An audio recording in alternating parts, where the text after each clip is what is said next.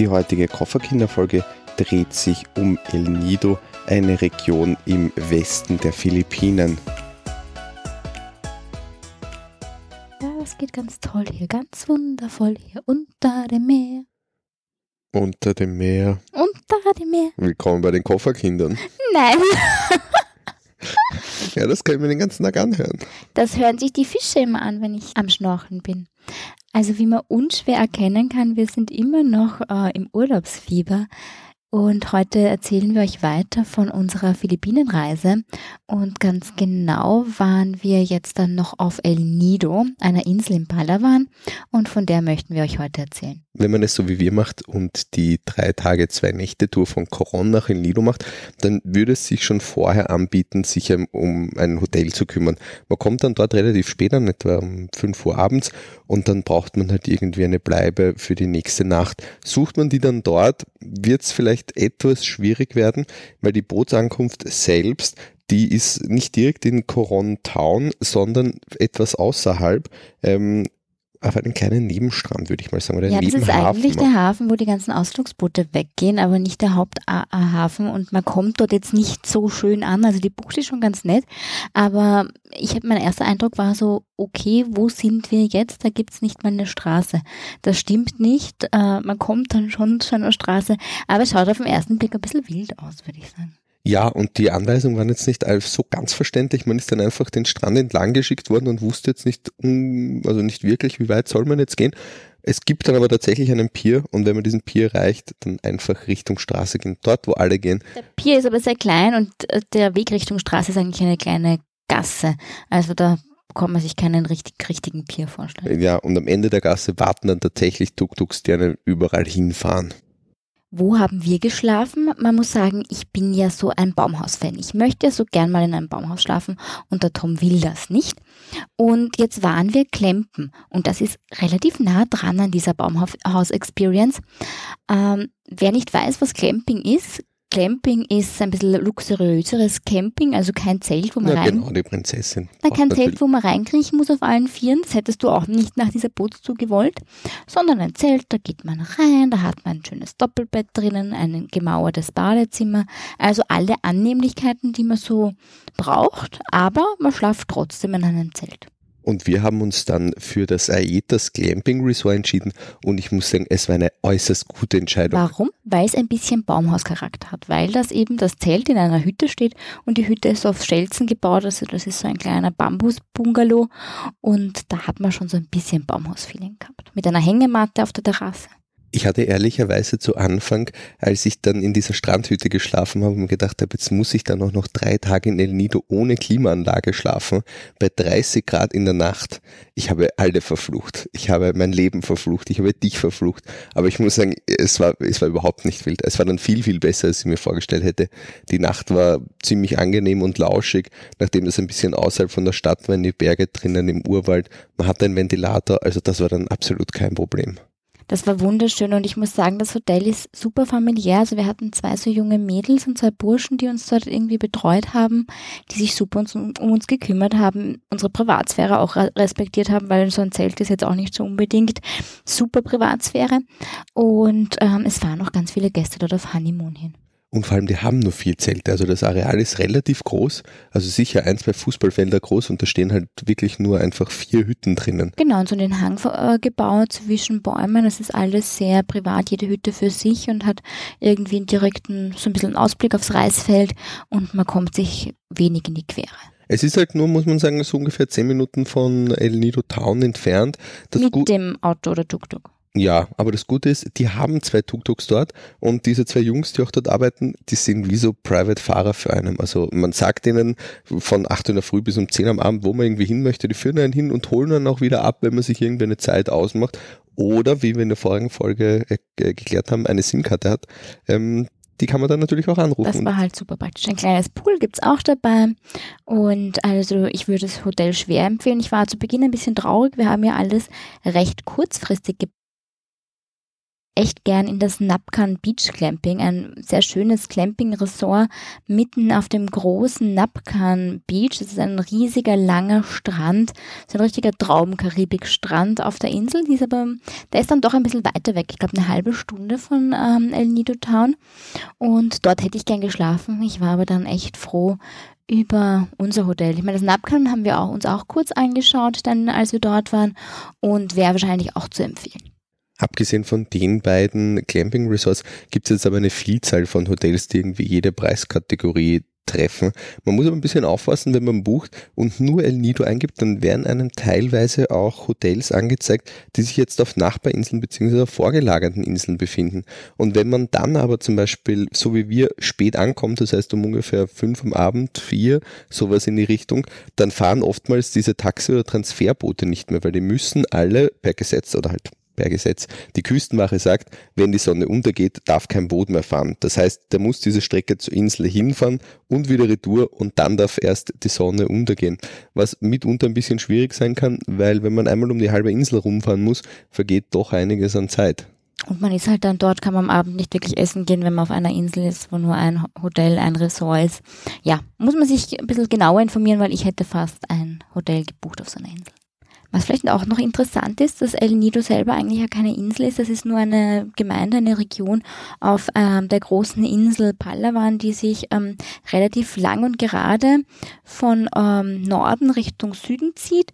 Und ähm, auf der Insel gibt es sehr viel zu sehen und da müsste man aber dann auch Hotel wechseln, um weiter nach unten zu kommen. Also die ganze Insel abfahren lässt sich nicht an einem Tag. Wer jetzt nicht so wie wir gleich dann von Nel Nido weiterreist, weil da gibt es nur eine Airline, eine private Airline, ähm, der hat die Möglichkeit dann mit dem Bus Richtung Puerto Princesa in den Süden runterzufahren. Ist in der Mitte von der Insel. Das ist ungefähr in der Mitte von der Insel.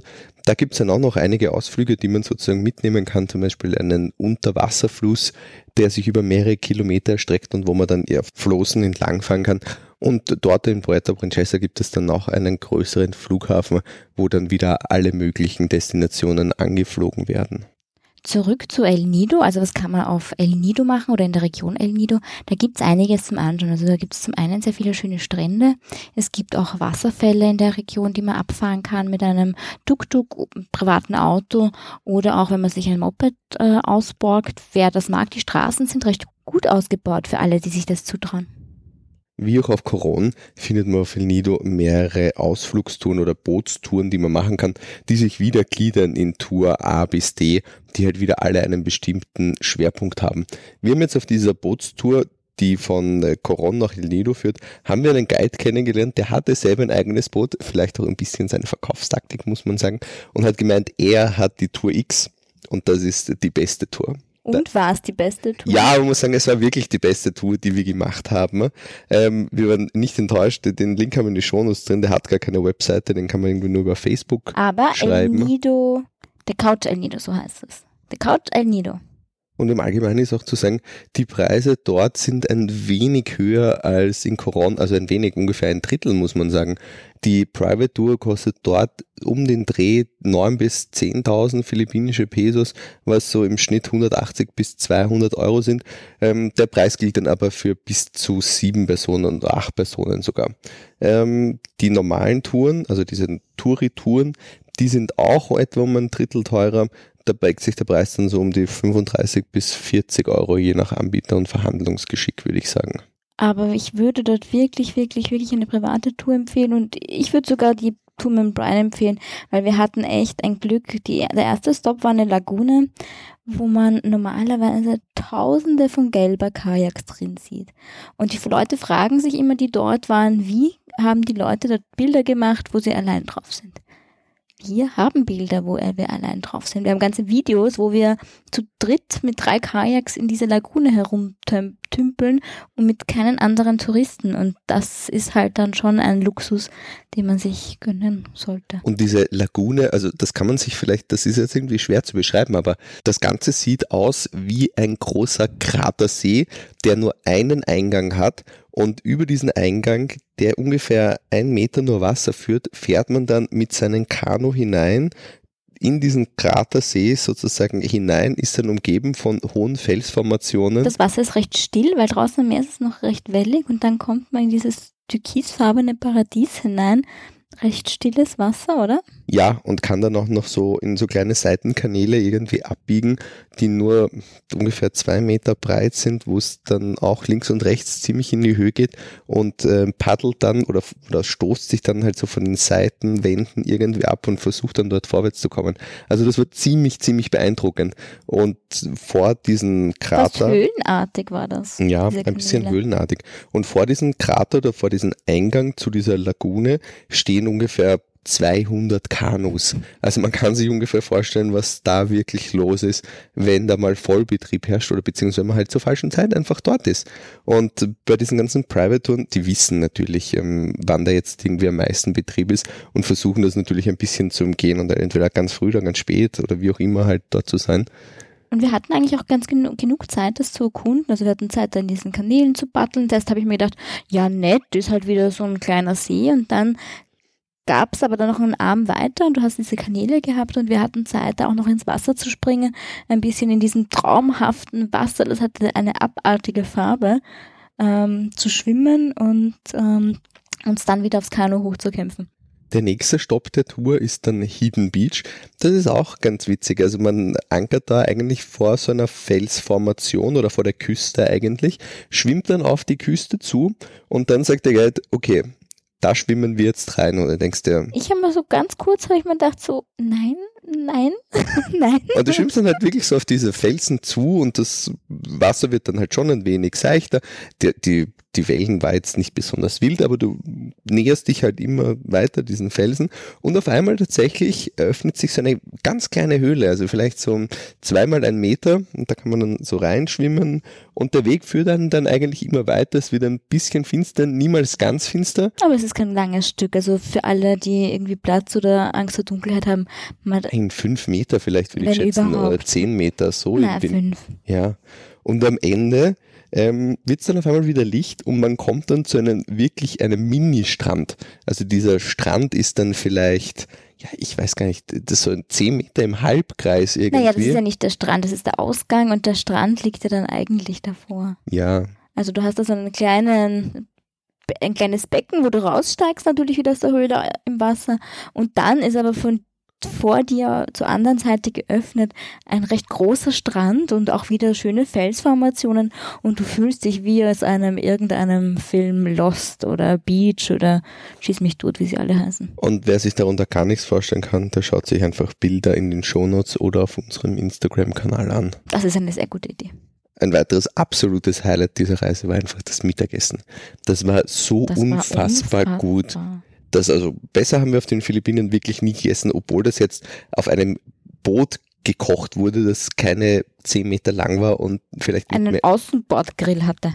Ja. Dort wurde das Essen Und dort gemacht. haben die Shrimps zubereitet, dort haben die Muscheln zubereitet, dort haben die Krebse zubereitet, dort haben Huhn, Schwein, alles. Wir hatten dort ein für fünf Leute ein Riesenbuffet mehr oder weniger aufgebaut mit dem besten Essen überhaupt. Und allein dafür lohnt sich jetzt bitte in den Shownotes nachzuschauen und sich dieses Foto von dem Essen anzuschauen, was die uns auf einem äh, auf einem weißen Strand serviert haben an türkisblauem Wasser. Weil Der natürlich sogar einen, einen Tisch mit. Einen Tisch hatten sie mit und das ganze Essen haben sie auf diesem Boot zubereitet. Wir waren völlig, wir waren völlig von den Socken. Wir waren sprachlos und äh, während der Fahrt haben wir uns noch gedacht, das wird nichts, weil der Wellengang war ein bisschen, bisschen stärker an dem Tag und dem Boot, also dem Koch hat es hinten in diesen Grill ständig Salzwasser geschwappt. Und ich mir gedacht, na gut, essen wir halt heute mittags, machen wir mal Diät. Aber es war unfassbar gut. Was man dann dort an den Strand noch machen konnte, um sich die Zeit bis zum Mittagessen zu vertreiben, natürlich ins Wasser gehen und planschen. Der Sand war dort wie Mehl, so pudrig. Und man konnte Klippen springen. Aber das war dann schon ziemlich hoch. Das war ein Fels mitten im Wasser. Ich glaube so elf Meter oder so. Elf, zwölf Meter, ja. Ich habe mich nicht getraut. Ich habe zugeschaut und habe ein paar Fotos gemacht. Ein weiteres Highlight der Bootstour war Snake Island. Und das ist eigentlich gar nicht eine Insel, sondern es sind zwei getrennte Inseln, die wahrscheinlich so 300, 400 Meter auseinander gelegen sind und dazwischen verbunden mit einer Sandbank. Und die Sandbank ist aber nur ungefähr zwei Meter breit, würde ich mal sagen, ein bis zwei Meter breit und halt gestängelt. Und wenn man dann von einer Seite auf der Insel auf die andere sieht, dann schaut sozusagen die Sandbank aus wie der Körper und die Insel selbst wie der Kopf. Er probiert das mit der Drohne einzufangen. Also man braucht, man braucht etwas viel Vorstellungskraft. Aber es ist trotzdem sehr schön mit dieser weißen Sandbank, die zwei grünen Inseln dazwischen, das, das Meer. Also man kann sich schon vorstellen, dass das vielleicht irgendwie wie eine Schlange ausschauen könnte. Und kaum hat man die eine Insel gesehen, geht schon weiter zur nächsten, zu einer sehr, sehr kleinen Insel, die in Privatbesitz ist. Und zwar, hast du dir den Namen gemerkt? Bina Buyutan. Bina Buyutan Island. Wenn ich es richtig ausspreche, für alle Filipinos, bitte nicht böse nehmen, wenn ich es falsch gesagt habe. Das ist ein echt komplizierter Name. Und die Conny würde gerne dort arbeiten auf der Insel. Ja, weil es gibt dort äh, einen bisschen einen größeren Strand, der ist ähm, erlaubt für Besucher, dass sie das anschauen, weil das auch sehr speziell ist. Du hast einen Strand und dahinter hast du eigentlich recht hohes Gras, was lustig ausschaut, weil du sonst irgendwie nicht so, so eine Grasfläche siehst.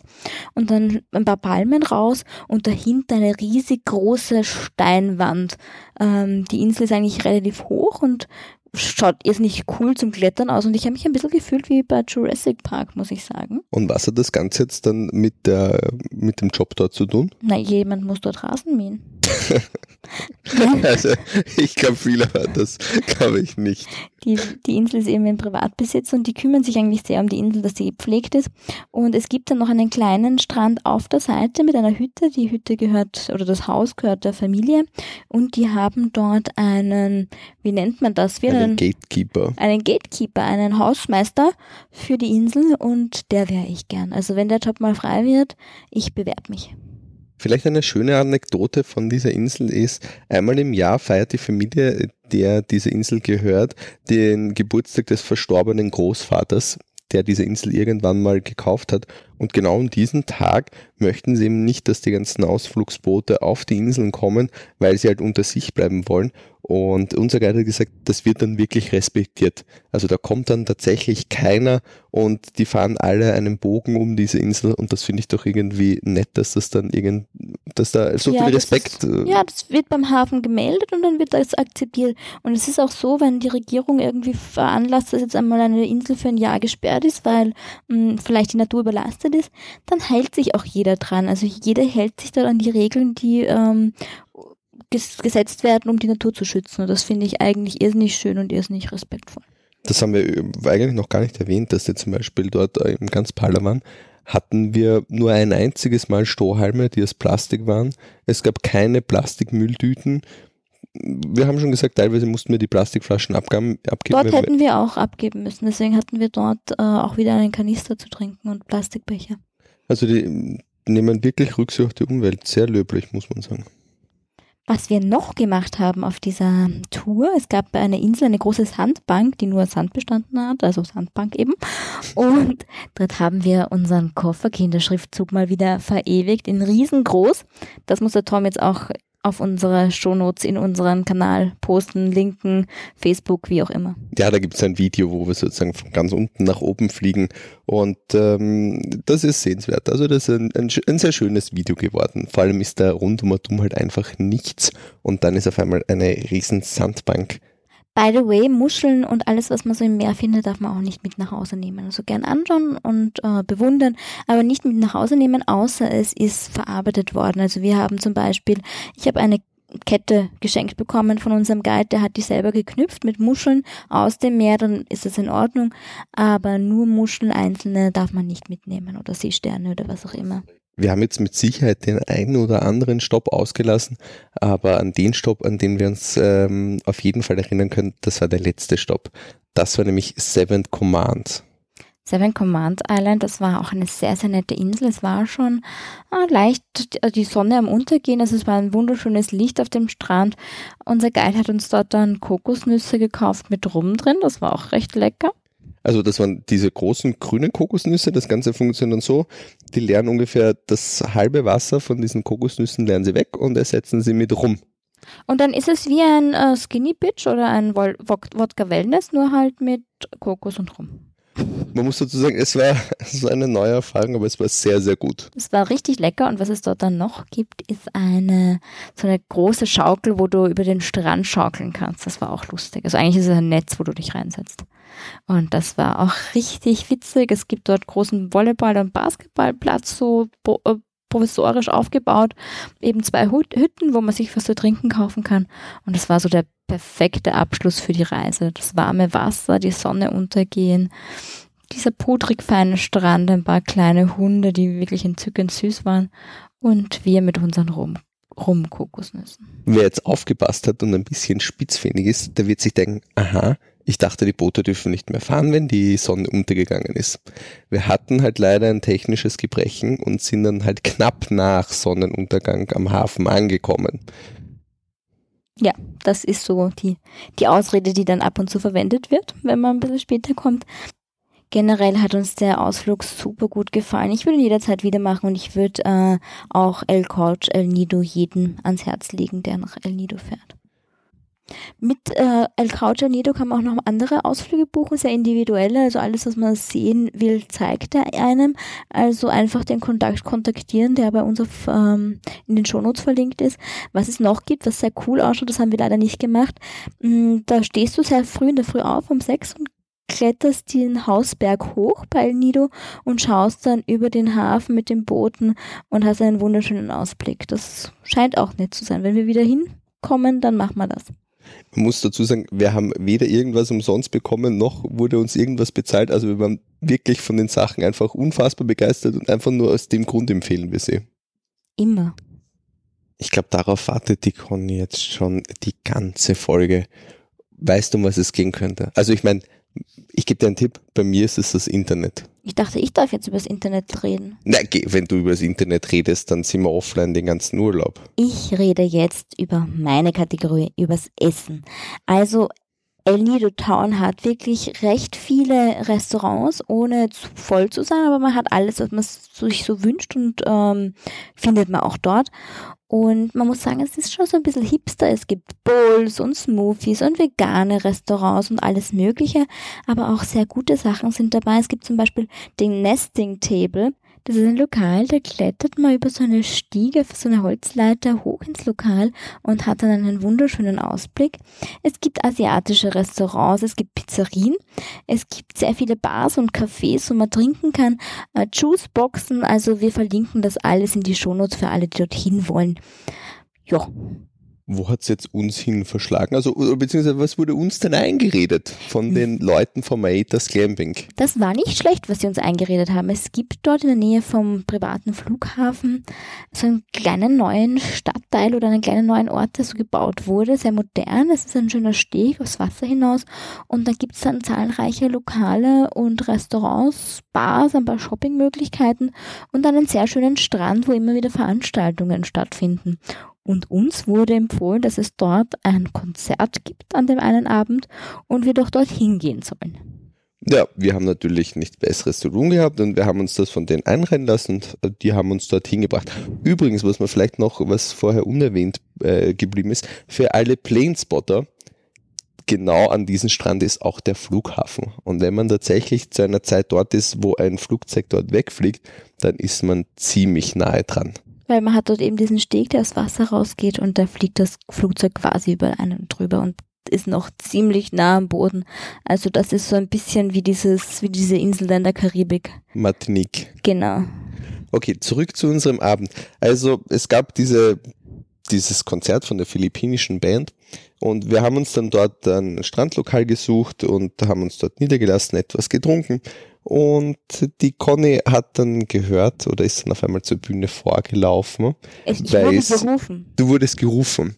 Sie haben zu einem Trinkcontest aufgerufen. Ich wurde gerufen. Ja, richtig. Und dann habe ich schon durch die Boxen gehört. Also muss ich vorstellen, das war eine Rockband, also eine Band und ja. eine Bühne. Und die Conny ist dann auf der Bühne gestanden und die haben dann geschrien, Mr. Thomas, please come on the stage. Your wife is waiting. und dann sind wir da mit fünf anderen Pärchen bei einem Trinkcontest auf der Bühne gestanden. Ne? Wann macht man das sonst? Ich habe mir gedacht, daheim um die Wette uns trinken, immer benehmen und dort, da machen wir mit, hallo. Es wurden Fotos von uns gemacht, wir waren da das Highlight.